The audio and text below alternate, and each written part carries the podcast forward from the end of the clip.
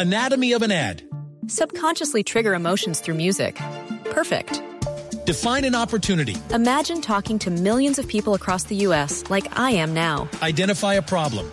Creating an audio ad is time consuming. Offer a solution. Utilize cutting edge AI. Imagine creating all that in under 30 seconds. Well, we did to create this ad. To learn more about AI in the audio industry, download the white paper from audiostack.ai. Padres con experiencia, padres nuevos, hijos únicos, hermanos, abuelos que consienten, nietos que aprenden. Vamos a construir un puente entre generaciones para que las familias crezcan y entre todos podamos cambiar el mundo. Aquí comienza Generaciones Blue, un espacio de Blue Radio con testimonios, guías, expertos e invitados que nos ayudarán a mejorar la vida en familia y las relaciones entre sus miembros. Generaciones Blue. Estamos cambiando el mundo de las familias colombianas por Blue Radio y bluradio.com. La nueva alternativa. Apareciste una noche fría, uno lo a tabaco sucio y a ginebra miedo ya me recorría mientras cruzaba los deditos tras la puerta. Tu carita de niño guapo se la ha ido comiendo el tiempo por tu vena. Y tu inseguridad machita se refleja cada día en mi lagrimita. Una vez más, no, por favor, que estoy cansada y no puedo con el corazón. Una vez más, no, mi amor, por favor, no grites que los niños duermen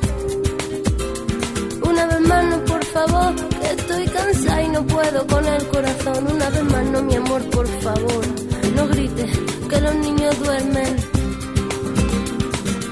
Voy a volverme como el fuego, voy a quemar tu puño de acero y del morado de mis mejillas saldrá el valor para cobrarme las heridas. Malo, malo, malo eres, no se daña quien se quiere,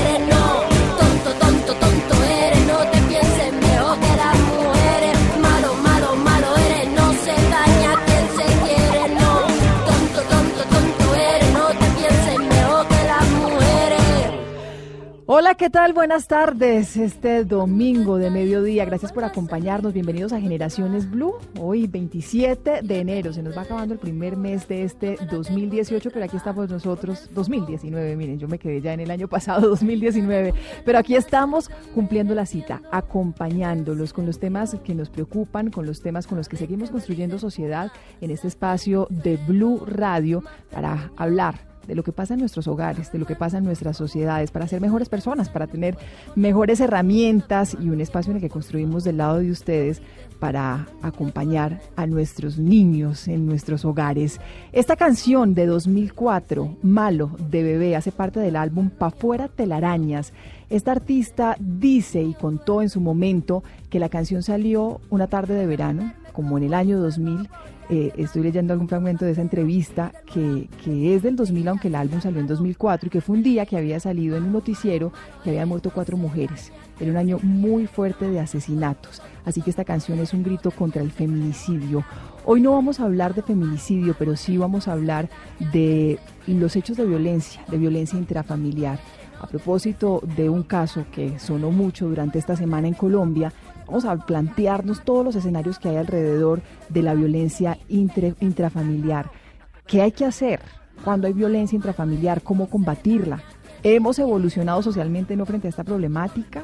Si una pareja ha vivido casos de violencia, ¿está perdida o puede ayudar a su pareja? ¿Cuáles son los caminos que hay? ¿Cuáles son los caminos también para hacer las denuncias?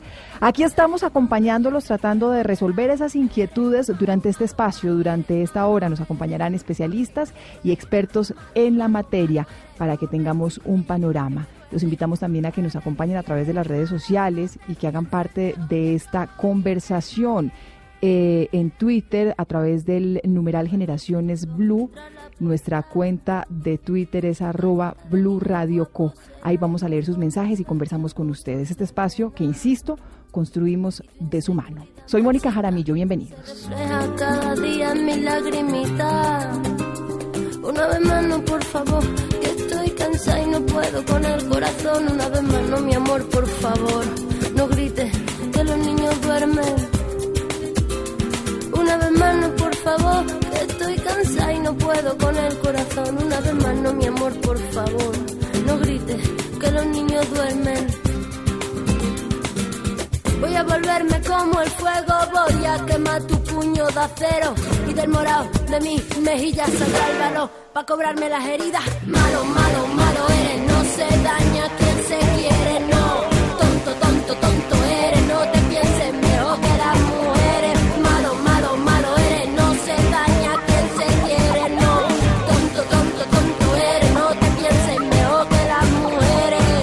Esto es Generaciones Blue. Y les contaba hace algunos segundos estos casos de violencia intrafamiliar que son conocidos y que se hacen famosos porque, porque están en, de protagonistas algunos de los personajes de la vida pública de nuestro país.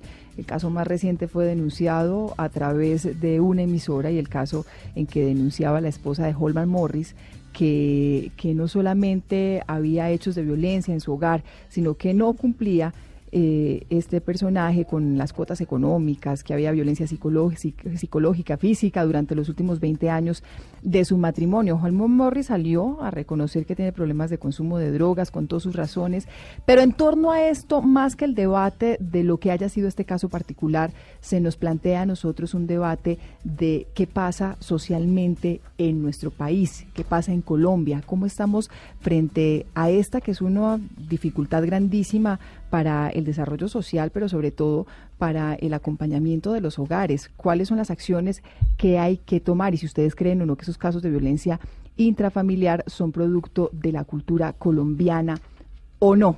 Les presento a nuestras invitadas de la tarde de hoy, Miriam Jimeno Santoyo. Ella es doctora en antropología de la Universidad de Brasilia, antropóloga de la Universidad de los Andes, profesora titular del Departamento de Antropología de la Universidad Nacional de Colombia, pero además es investigadora del Centro de Estudios Sociales CES. Miriam, bienvenida, gracias por acompañarnos y por aceptar la invitación. Gracias por la invitación. También está con nosotros Tatiana Barreto Garzón. Ella es psicóloga con magíster en Psicología Clínica y Familia de la Universidad de Santo Tomás, es especialista en bioética de la Universidad de La Sabana y pertenece al Comité del Buen Trato de la Clínica de la Universidad de La Sabana. Tatiana, muchas gracias también por aceptar esta invitación. Gracias a ustedes. Quiero empezar planteándoles la pregunta que nos hacemos como punto de partida en este programa, en Generaciones Blue, y inicialmente que me responda eh, Miriam y posteriormente Tatiana. Esto es un tema cultural, la violencia intrafamiliar, los casos de violencia que registramos en Colombia que, que nosotros creeríamos que se cuentan casi todos los días o que vemos en todas las esquinas y en todas las regiones, en todos los estratos, ¿es un asunto cultural, Miriam? Es un asunto cultural.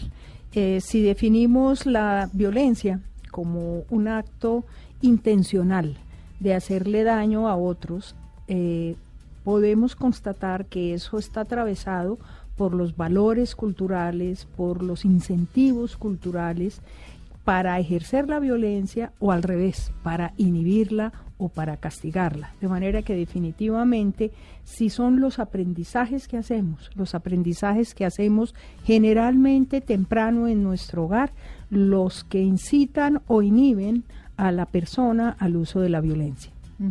Tatiana. Claro, mm, tiene un arraigo en todo lo que son las generaciones y cómo venimos de patrones que se han aprendido, que seguramente también tienen que ver con tipologías, con regiones, con lugares en donde nosotros pensamos que es a través de la fuerza como se ejerce el control y el mando. Y además de eso, es posible que algunas familias vivan en una cultura de violencia. ¿no? se, extraña de, familias que consideran o no saben cómo vivir sin violencia, que han entendido, no han, han, venido viendo que el grito es lo que resuelve, que quien más grita, que quien más pega, golpea, quien, quien rompe cosas, es que el que finalmente tiene como más poder ahí en la relación. Creemos que, ha sido también producto de una distorsión en la forma en la que nosotros estamos eh, llevando a cabo las, las dinámicas de las relaciones interpersonales. Que en cierta medida estuviéramos como naturalizando esas acciones y permitiéndolas. Claro, porque cuando eh, traemos ese legado de que la fuerza logra finalmente ¿no? el objetivo, cualquiera que éste sea, lo tomamos como propio y además de eso se vuelve una cultura familiar. no, no creeríamos que eso pudiera ser posible, pero a veces eh, nos, nos Yo como antropóloga diría que no es una cultura familiar, sino una práctica. Eh, pero la cultura, que es algo más, más grande que compartimos eh, sectores de la sociedad, maneras de ver, de saber cómo nos comportamos, qué creemos, y son esas, en esas formas culturales es donde se inserta lo que la doctora está diciendo, las, las prácticas específicas de una u otra familia. Pero ¿a dónde voy? Eh, a lo que quiero ir es que hay en nuestra cultura ciertas cosas generales en las que nos educan no a ciertas familias, sino a todas, que son la raíz, digamos, la semilla de la cual brotan las posibilidades de actuar con violencia. ¿Cuáles son? ¿Cuáles son? Eh, en relación, en la violencia entre padres e hijos, es la idea de que los padres tienen la obligación y el derecho de corregir los comportamientos indeseables de sus hijos a cualquier costo. Eh, y esto, la idea de que el papel correctivo del padre eh, está por encima de otras consideraciones es lo que se encuentra en las investigaciones reiteradamente eh, de maltrato de padres a hijos, porque la idea no es que yo quiero hacerle daño, sino que yo le doy una paliza, le quemo las manos, porque quiero corregir un comportamiento indeseable. ¿Qué quiero decir con eso? La idea de la corrección y el cómo se educa un hijo debe ser fuertemente trabajada en nuestra sociedad para que un padre que se encuentra con un hijo que desobedece, que roba, que falta al colegio, que se vuela con los amigos, cualquier comportamiento que pierde el año, pueda recibir un castigo sin que sea un castigo con violencia, sino un castigo proactivo. Eso en cuanto a padres e hijos. Eh, pero en relación con la mujer, muy brevemente, la idea, la idea central eh, tiene que ver con la eh, romantización del amor con la idea de que en la, al momento de casarse eh, la pareja se convierte un una unidad idílica en la que a nadie se la prepara para las diferencias, para los conflictos, para las discusiones. Y eh, esa romantización del amor eh, lleva también la idea de que una de las dos partes puede decidir y controlar lo que hace la otra. Sabemos que culturalmente educan a las mujeres para cumplir ciertos roles en la familia y a los hombres para cumplir otros. Y esos roles, es, esos roles en los cuales nos educan, eh, tienen que ver con la mujer dócil y el hombre viril, varonil, que defiende, que pone la cara, que está a cargo. Y cuando la mujer se sale del patrón de docilidad, así trabaje, así sea educado, el hombre siente que puede castigarla, es parecido a lo de los hijos, castigarla por haber roto un rol social, cultural que le está asignado. Eso es lo que tendríamos que, ver como, como un tema en el ADN de nuestra cultura pero ha venido cambiando, ¿o no, Miriam? Afortunadamente llevamos varias, varias generaciones eh, eh, tratando de cambiar esto, pero es que estos son comportamientos de muy largo aprendizaje. Pensemos, eh, lo comentábamos, Mónica, antes de empezar el programa, pensemos que en los códigos legales, en los códigos que regían en la colonia, por ejemplo, ibérica, era perfectamente legítimo que el hombre corrigiera, se llamaba corrigiera a su mujer por golpes. Y era perfectamente eh, no solo legítimo, sino mandatorio que el hombre limpiara su honor matando a la mujer si consideraba que era casquivana o infiel. Cambiar eso y llegar al punto donde estamos de buscar la equidad en la pareja y de buscar el respeto a los hijos, pues lleva, lleva centenares de años.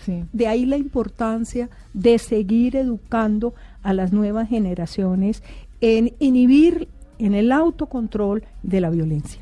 Ese, ese, yo creo que es un tema bien interesante, pero además Miriam nos da herramientas para debatir también desde el punto de vista de lo que pasa con, con la jerarquía en el hogar, Tatiana, del papá, mamá y de la forma en que, en que, en que forman y, y a lo que hacía referencia Miriam, la obligación, el derecho de educar.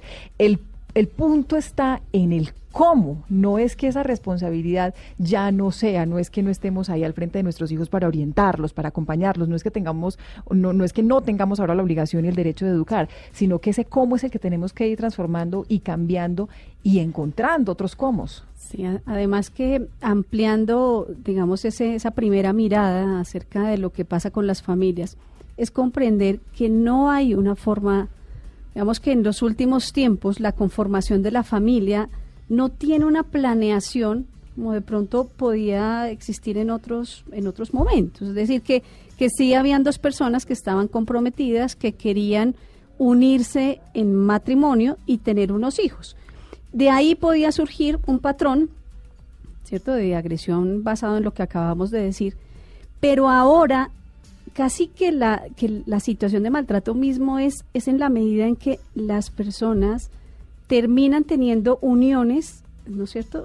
Parejas que terminan viviendo porque realmente hubo un embarazo, porque hubo una situación que los llevó a generar lo que ellos ni siquiera estaban preparados para hacer eh, familia.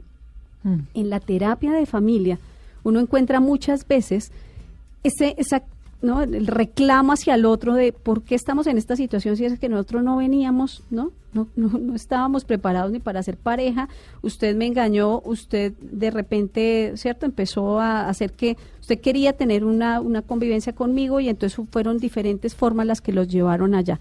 No hay un conocimiento previo. Por tanto, también uno viene a encontrarse con personas que solamente a partir de la convivencia encuentran que hay diferencias en el, ¿no es cierto?, en el carácter, que no estaban pensando, no tenían un punto en común ni para casarse, organizarse, vivir bajo la forma en la que hayan decidido, ni muchísimo menos tener hijos. Y esos hijos y esa persona que está ahí al lado empieza también a convertirse en la persona que obstaculizó lo que yo, el plan que yo tenía y a veces termino entonces resolviendo a través de la violencia mi resistencia a, pensarme ¿no? De, con la, la vivencia actual. Y uno encuentra ahí el, la, el, no el romanticismo, sino la obligación, una situación que no era la, no, no era la que ellos querían vivir, que va repitiendo en, pues en, no en el amor, sino en el desprecio en usted no es lo que yo quería, no es lo, no es, no cumple los. No era lo que yo había soñado, no es el príncipe azul. No era lo que yo quería. Pero luego otras familias que sí se organizan, pero que podemos estar teniendo una de las dos personas que realmente hace actos de maltrato y de agresión al, otro. Es decir, tenemos como dos, dos tipos aquí.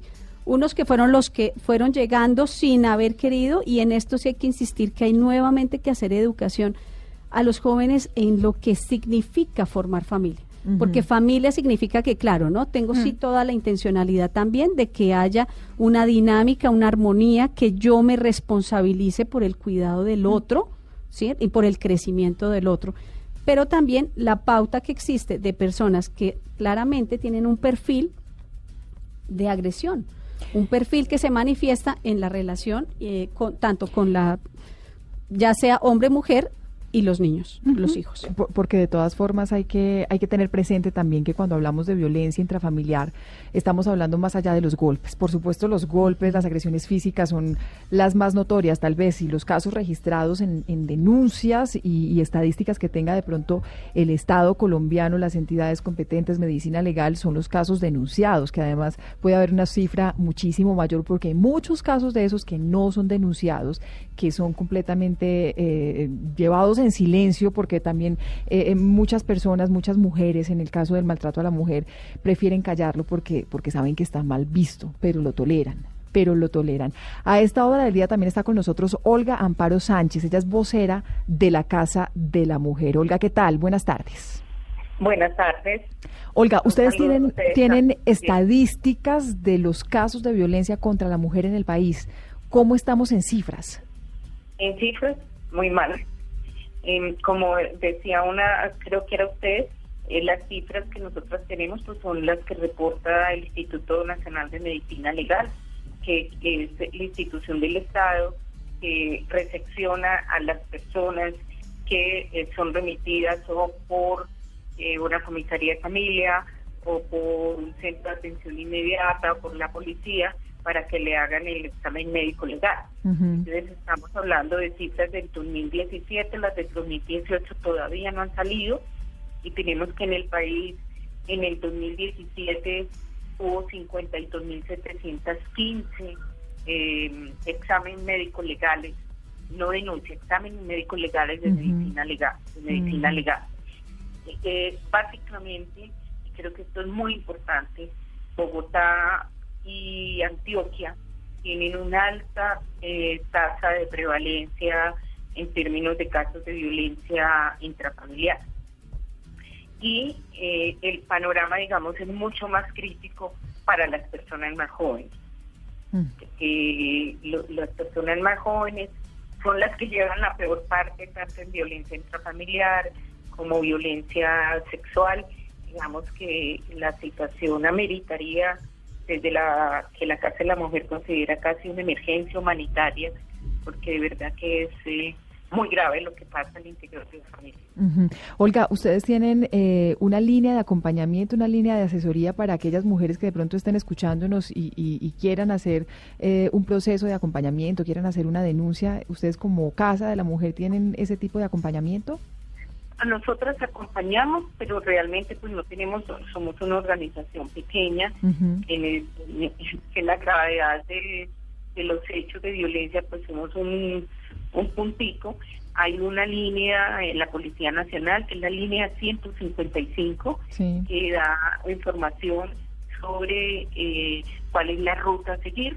Está también la línea púrpura en la ciudad de Bogotá eh, la, línea 155 es una línea a nivel nacional.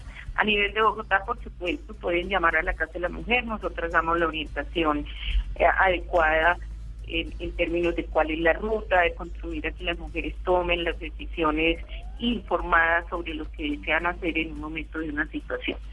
Eh, yo quisiera aprovechar este espacio ¿verdad? para decirle a las mujeres que cuando un hombre las amenaza, que las va a matar, que realmente es cierto, que no tomen esa amenaza y creo que hay como tip que uno una podría decir que son hechos que ya le van reflejando a uno eh, si el compañero, el esposo es potencialmente violento.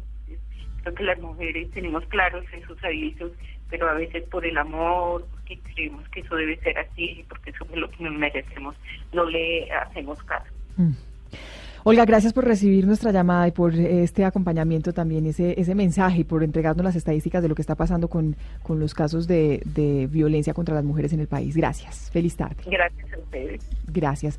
Pues ahí tenemos algunas estadísticas y algunas preguntas también o algún tema de conversación que nos, que nos deja esta, esta, este mensaje de Olga o estas, estas cifras. Las regiones, Bogotá y Antioquia, la cifra muy alta, 52.715 personas, mujeres que fueron a los centros de, atención por casos de violencia intrafamiliar. Estos son datos de, de, Forensis también del año 2017 porque 2018 todavía no está consolidado. Pero también lo que, lo que pensamos en las calles, lo que piensan nuestros oyentes. Hicimos esa pregunta, si tienen eh, la idea o si creen que culturalmente eh, eh, Colombia carga con este flagelo de la violencia intrafamiliar por eso, precisamente, por ser un tema cultural. Vamos a escuchar algunas de las y nos vamos a un corte, pero al regreso les tendremos eh, los comentarios de nuestras expertas invitadas, de nuestras especialistas invitadas frente a estos temas y sobre todo también frente a las estadísticas y el comportamiento de este fenómeno a nivel nacional. La voz de todos y todas está en la calle y también está en Generaciones Blue.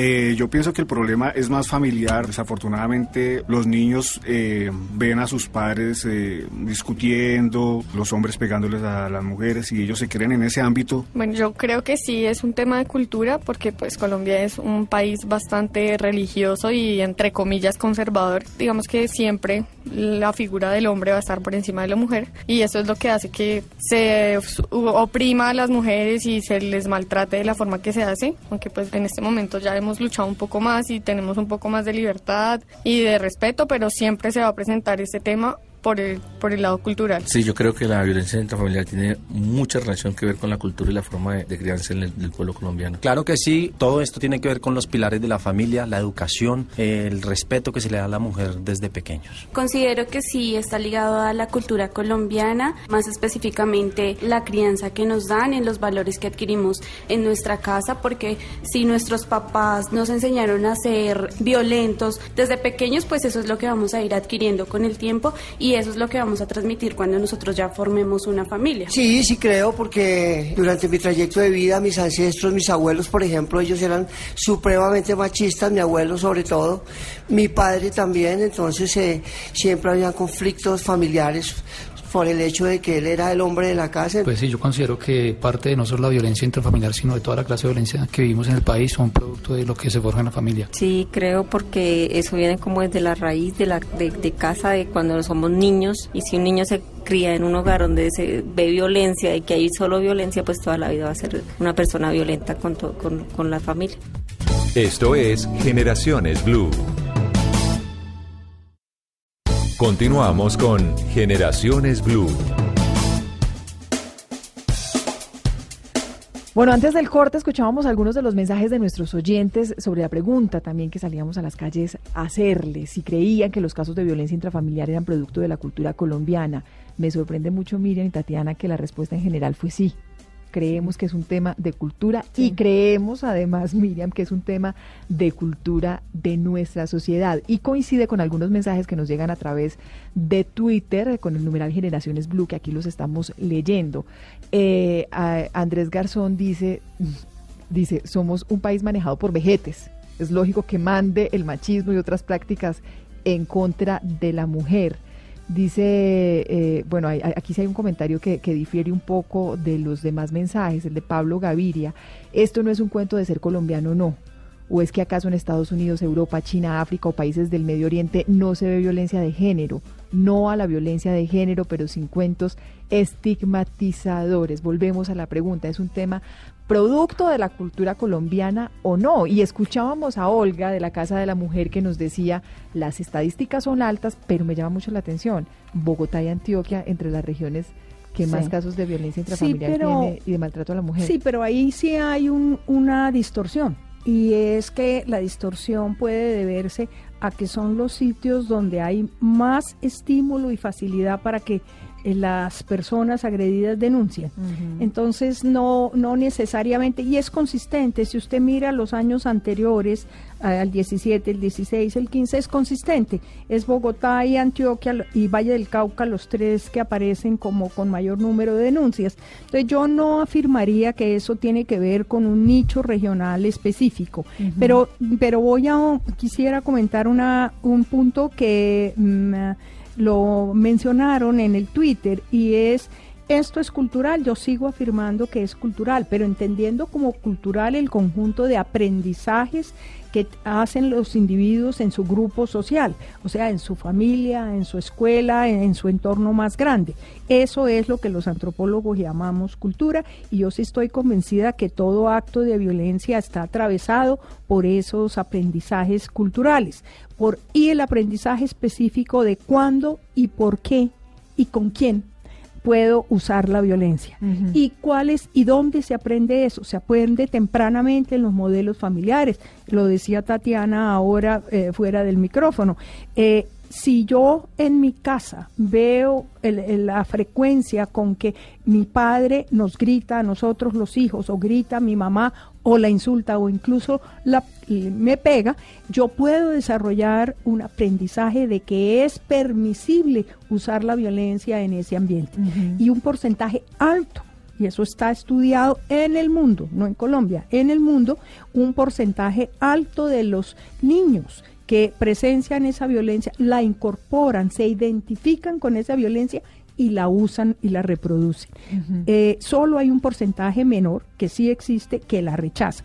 Pero eh, voy a otro punto también. Nosotros no tenemos, pese a todas las creencias, un porcentaje especialmente mm, más grande de violencia intrafamiliar en relación con otros países de América Latina. en cambio, en cambio, América Latina, en comparación con el mundo, sí tiene las tasas más altas de violencia intrafamiliar, tanto de maltrato a los niños como de maltrato a las mujeres. Y en el caso de América Latina, donde es más crítica la situación de maltrato a las mujeres, es Centroamérica, especialmente Guatemala. Y luego están pues otros países de Centroamérica. El otro país con tasas muy altas de violencia para las mujeres es Brasil. Colombia está ¿A la par? eh, está Casi. un poquito, casi llegando a la par de Brasil. Pero lo que le quiero decir es que esa idea de aquí somos los más violentas es falsa. Pero en América Latina sí tenemos una concentración muy alta de la violencia, de todo tipo de violencia, de homicidio en general y de violencia intrafamiliar. ¿Qué tiene que ver eso con la manera como nos enseñan a controlar nuestros impulsos, llamemos así, agresivos? ¿Qué tiene que ver con la idea de que los niños son para corregirlos y golpearlos? ¿Es posible? ¿Qué tiene que ver con no educarnos en maneras de sancionar sin usar la violencia, sino edu- sancionar de una manera eh, persuasiva? Eso tiene que ver fundamentalmente con eso y con la idea de la mujer como un objeto de apropiación. Hablábamos hace también algunos minutos, Miriam, del tema de, de este cambio de pensamiento y de visibilizar la problemática nos tiene que ir llevando a que esos índices cada vez sean menores, a que estos casos cada vez sean menores. Pero me cabe también la duda eh, frente a, la- a lo que usted nos expone y a esa pregunta se la quiero hacer a Tatiana, es en torno a si, si somos una cultura violenta o no. Pero ¿a dónde voy? ¿Somos permisivos con esa violencia? ¿Somos tolerantes con esa violencia? Nosotros sabemos que está mal, pero conocemos casos no necesariamente personales, conocemos casos que si ella no denuncia, pues yo no puedo hacer nada. Pues si es que es mi hermano, pero yo no puedo decir nada, pero es que yo en eso no me meto, es que es el vecino, pero yo me quedo callado. Entonces creo que en ese, en ese caso también somos muy permisivos. Y el otro punto en que yo creo que es importante eh, insistir, Tatiana, en, en que la violencia es más que los golpes. Y yo creo que en esas, en esos hechos de violencia que, que aparentemente no son violencia y que no los entendemos como violencia, ahí se pueden estar también generando focos que, que, que hagan que nuestros hijos tengan eh, acciones violentas en el futuro que, o que se formen en torno a, la permisividad de esa violencia. Sí, pa- para puntualizar, efectivamente hay un es multifactorial, sí, sabemos que es multifactorial el resultado de que alguien esté teniendo un proceso, un problema de, violencia intrafamiliar. Un elemento, la cultura, un elemento también que hay que tener en cuenta e insistir, eh, debemos hacer el seguimiento de qué está pasando también a nivel intrapersonal, ¿no? Yo creo que hay violencia, así como, como yo puedo ser agresivo con otro, estoy siendo agresivo conmigo mismo, puedo estar desencadenando también un perfil no relacionado con mi personalidad que haga que tenga un menor control de, de mis impulsos y eso evidentemente me vuelve una persona más irritable, hostil, con una serie de dificultades con las personas que están eh, alrededor. Puedo también tener eh, familias que se retroalimentan de esa manera, ¿no? Es decir, que han encontrado en esa pauta un estilo de vida, ¿sí? Y, que mutuamente, digamos, que se complementan y van en, un patrón de escalada. Y, y entonces también es importante que nosotros veamos cuáles son las familias que están teniendo esta dinámica y que quieren modificarla y que buscan ayuda también en niveles y en escenarios terapéuticos para poder modificar esas pautas, porque también se encuentra que hay un, un aporte significativo dentro de la psicoterapia que modifica, modula esos niveles de, afectación que hay en la dinámica familiar. Y creo que cuando una familia comprende que hay otras maneras de llegar a acuerdos y de manejar quizás también eso que tiene que ver con la frustración. En las últimas generaciones nos hemos vuelto inmediatistas y, eso hace que tengamos menos tolerancia a la frustración, que seamos mucho más rápidos a la ira, que creamos que el grito, que, la, que el manifestarnos de esas maneras es la forma de, de- resolver el conflicto, tanto con los adultos como con los niños.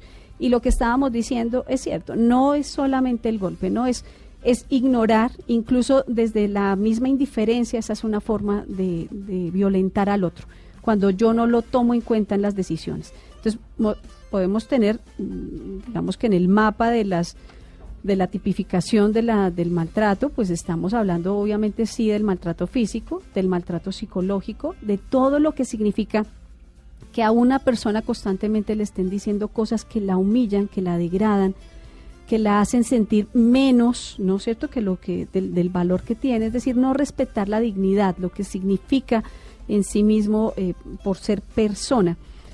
También estamos hablando de todo lo que incluye pues los, el abuso o el maltrato sexual en cualquiera de las formas desde una mirada inapropiada, desde lo que hoy en día podemos tener de persona, una forma de violentar a, otro ya es, por ejemplo, enviar pornografía a través de las redes, ¿no? Yo creo que es una manera en la que hay alguien que está recibiendo una información que no estaba solicitando, que no estaba pidiendo, los comentarios que podemos estar haciendo, ¿sí?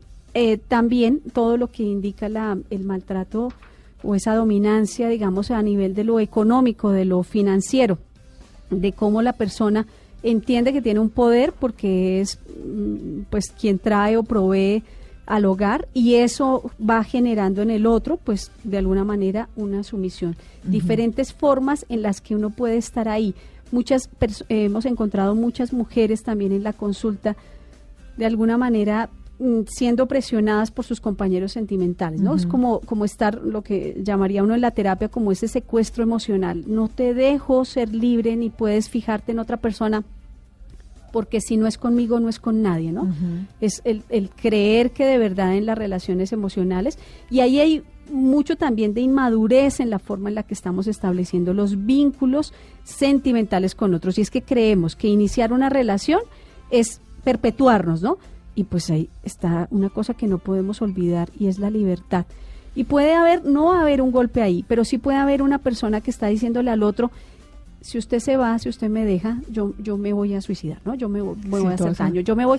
Y eso es gravísimo porque es estar en una relación en la que yo ya no quiero, de repente esa persona no me golpea, no me no me está haciendo nada, quizás es el más amoroso, el más pero me está presionando a que yo, claro, me está, secuestrando de alguna manera, ¿no? Es, decir, me tiene aquí y, y, la persona dice, no, y se porta divino y trae muchas cosas y todo eso, pero la única cosa que yo no puedo mencionarle es que yo, pues bueno, que yo no lo quiero, ¿no? O que me tengo que ir, porque si no, él empieza a amenazarme. Y creo que eso daña hace un daño terrible, ¿no? A la persona de no saber por qué, porque se utiliza la culpa, ya, ya el golpe a veces es ese golpe emocional es utilizar la culpa para decirle al otro todo lo que de aquí en adelante a mí me pase está ligado con que usted esté o no esté. Y es porque nos hemos vuelto también en, en la posesión. ¿sí? Usted es un bien ¿no? Y yo, yo lo tengo y lo quiero para mí y no puede ser para otro. Estamos hablando con Tatiana Barreto, ella es psicóloga eh, con magíster en psicología clínica y familia de la Universidad Santo Tomás y con Miriam Jimeno Santoyo, que es doctora en antropología de la Universidad de Brasilia. Ya seguimos hablando de esto porque creo que también es pertinente, eh, estamos hablando de violencia intrafamiliar, partimos de casos de, de violencia y de maltrato hacia la mujer, pero cuando hablamos de violencia intrafamiliar también hablamos de la violencia hacia los niños, a la infancia y a la adolescencia y por eso quisimos también tener la, apreciación desde las autoridades, al menos cómo hacer denuncias en casos de violencia intrafamiliar, cuáles son las herramientas que tienen, por ejemplo, nuestros niños y, los adolescentes en casos de, violencia intrafamiliar. Y nos atiende a esta hora de la tarde la teniente coronel María Hoyos Medina, que es la jefe del área de infancia y adolescencia de la Dirección de Protección y Servicios Especiales de la Policía Nacional. Coronel, ¿qué tal? Buenas tardes. Muy buenas tardes, Mónica. Muchas gracias por esta invitación. Un saludo especial a la mesa y desde luego estamos para tener esta comunicación. Gracias, coronel. ¿Cuáles son las herramientas con las que cuentan, eh, aprovechando que ustedes están eh, especializados en los temas de infancia y adolescencia, que cuentan nuestros jóvenes, nuestros niños, para hacer denuncias de casos de violencia intrafamiliar? Bueno, eh, básicamente las instituciones han venido desarrollando una serie de herramientas para que todas las personas denuncien este delito.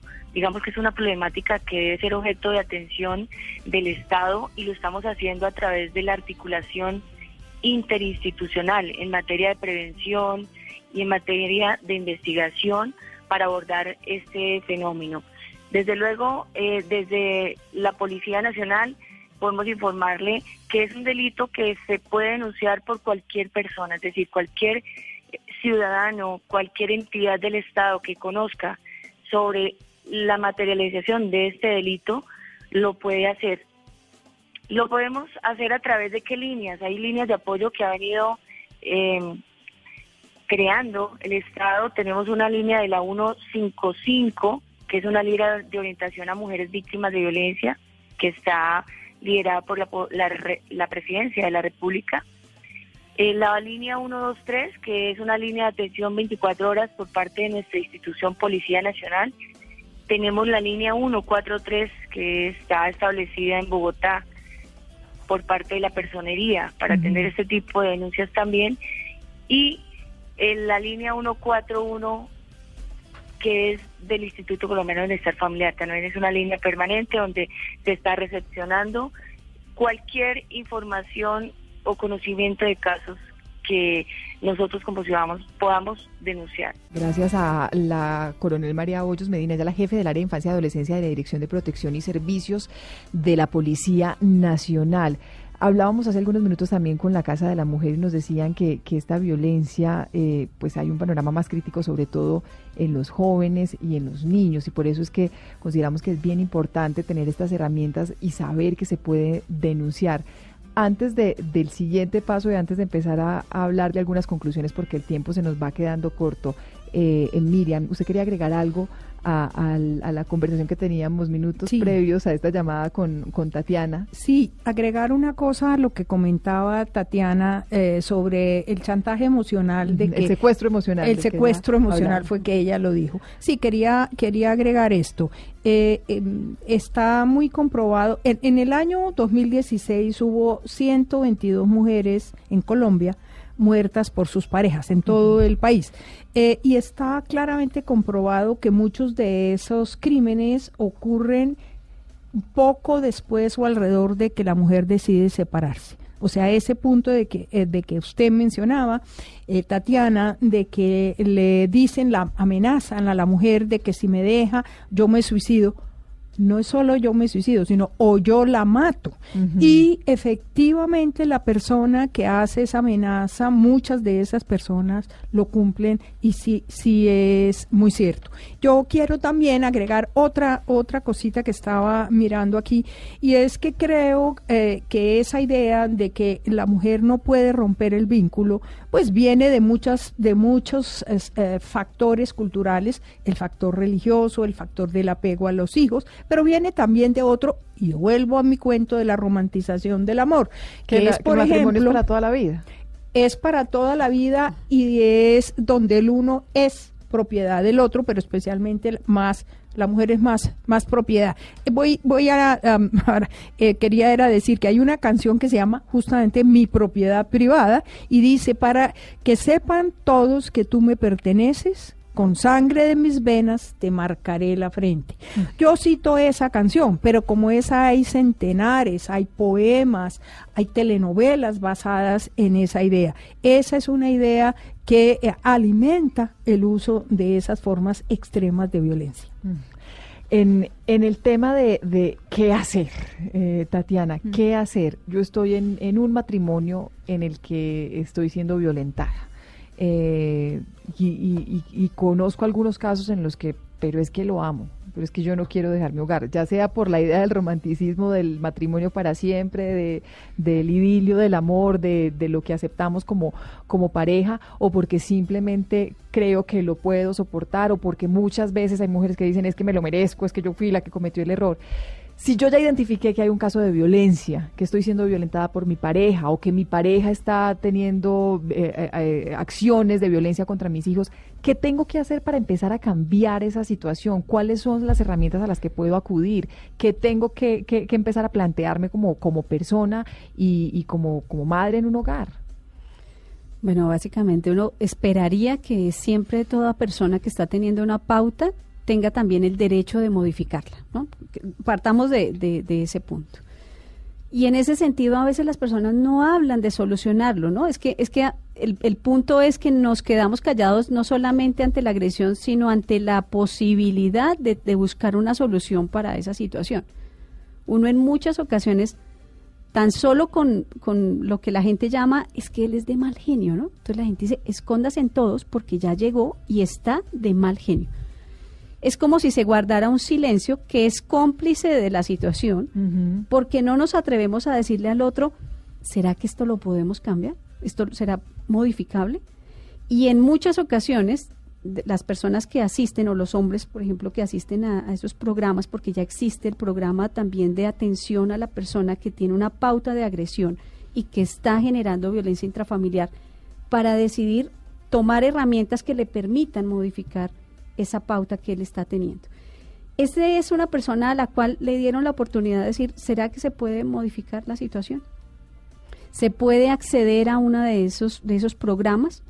Podemos también tener intervención psiquiátrica y psicológica en casos en los que mi, mi propia salud mental no me permite modular pues ese control de impulsos.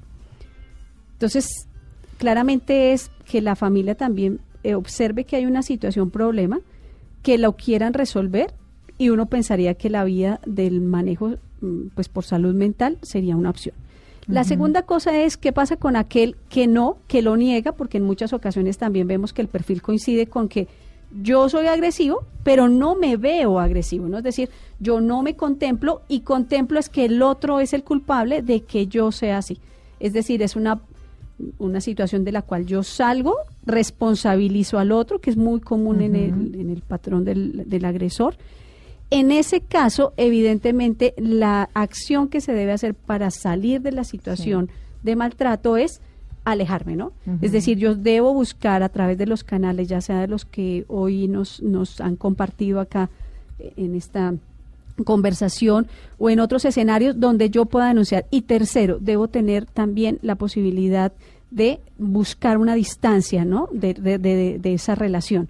Porque lo que yo sí debo entender es que una cosa, cuando ya empieza a generar una violencia y cuando empieza a darme, como decía la canción inicial, ¿no? Cuando ya ese puño de acero se acerca a mí, lo que yo debo hacer es no pretender que voy a tener ¿no? la, suficiencia para poder modificar la, la, relación con ese otro, sino que yo debo alejarme y buscar una distancia definitiva. Y siempre buscar las herramientas. Nosotros yo creo que, finalmente siempre sabemos cuando algo está mal, cuando algo no está funcionando. Entonces no, no busquemos excusas ni razones, busquemos las herramientas, la asesoría, el acompañamiento necesario, pero no dejemos que esa bola de nieve vaya creciendo y vaya creciendo, que llegue a un punto Sobre en que todo una cosa importante y es no que las oyentes crean eso de yo sé que él va a cambiar yo sé que eso en algún momento él se va. No, cuando hay una, pauta, cuando hay una pauta, y eso es muy importante que lo tengamos presente, cuando esto es una situación psicológica, psiquiátrica, hay, o sea, tiene que haber la presencia de un profesional, tiene que haber un cambio definitivo y tiene que haber un tratamiento para esa persona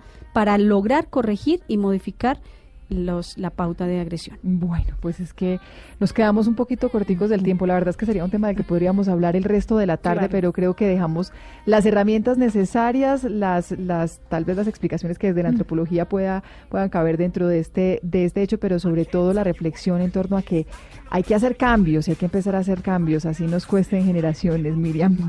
Gracias por acompañarnos, Miriam, gracias por aceptar nuestra invitación. No, muchas gracias por haberme permitido participar hoy con ustedes. Gracias, eh, Tatiana, también por, por acompañarnos y por, por la orientación y el mensaje también para nuestras mujeres y nuestros hogares colombianos. Los dejamos entonces eh, con música. Esta es una canción de Rihanna y de Eminem, I Love the Way You Lie. me gusta la forma en que mientes. Aquí le dejamos el honor a nuestra productora, que es la que escoge las canciones. A ustedes gracias por su compañía. Los invitamos a que nos sigan escribiendo, a que nos sigan acompañando y por supuesto a que nos sigan oyendo cada ocho días. Feliz tarde.